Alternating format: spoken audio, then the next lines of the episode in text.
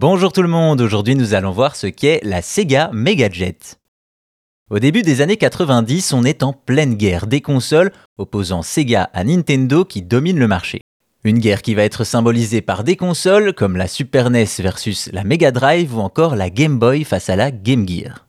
C'est dans ce contexte que Sega a voulu mener la bataille sur un nouveau terrain, dans les airs, avec la Sega Megajet. Nous sommes en 1993 et Sega s'associe à Japan Airlines pour créer une nouvelle console à destination des avions. L'idée est simple, pour les longs vols internationaux proposer aux passagers de passer le temps avec une console de jeu, et pour Sega l'intérêt est de prendre un espace où Nintendo n'est pas présent pour un peu plus installer sa marque dans l'esprit des gens.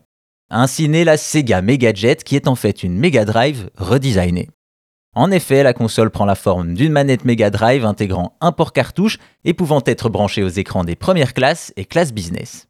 Également, les passagers pouvaient utiliser leur propre cartouche de jeu ou jouer aux 4 jeux fournis avec la console.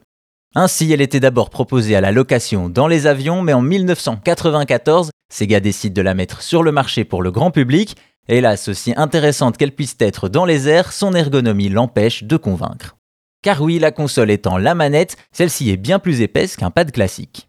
Même constat d'ailleurs avec la Sega Nomad, une console portable inspirée également de la Sega Megajet et intégrant un petit écran. Là aussi l'échec est certain puisque avec une trop faible autonomie, la console ne convainc pas. A noter qu'en plus de cette console aérienne, Sega s'associe à Alpine, un constructeur automobile, pour créer un modèle similaire destiné aux véhicules.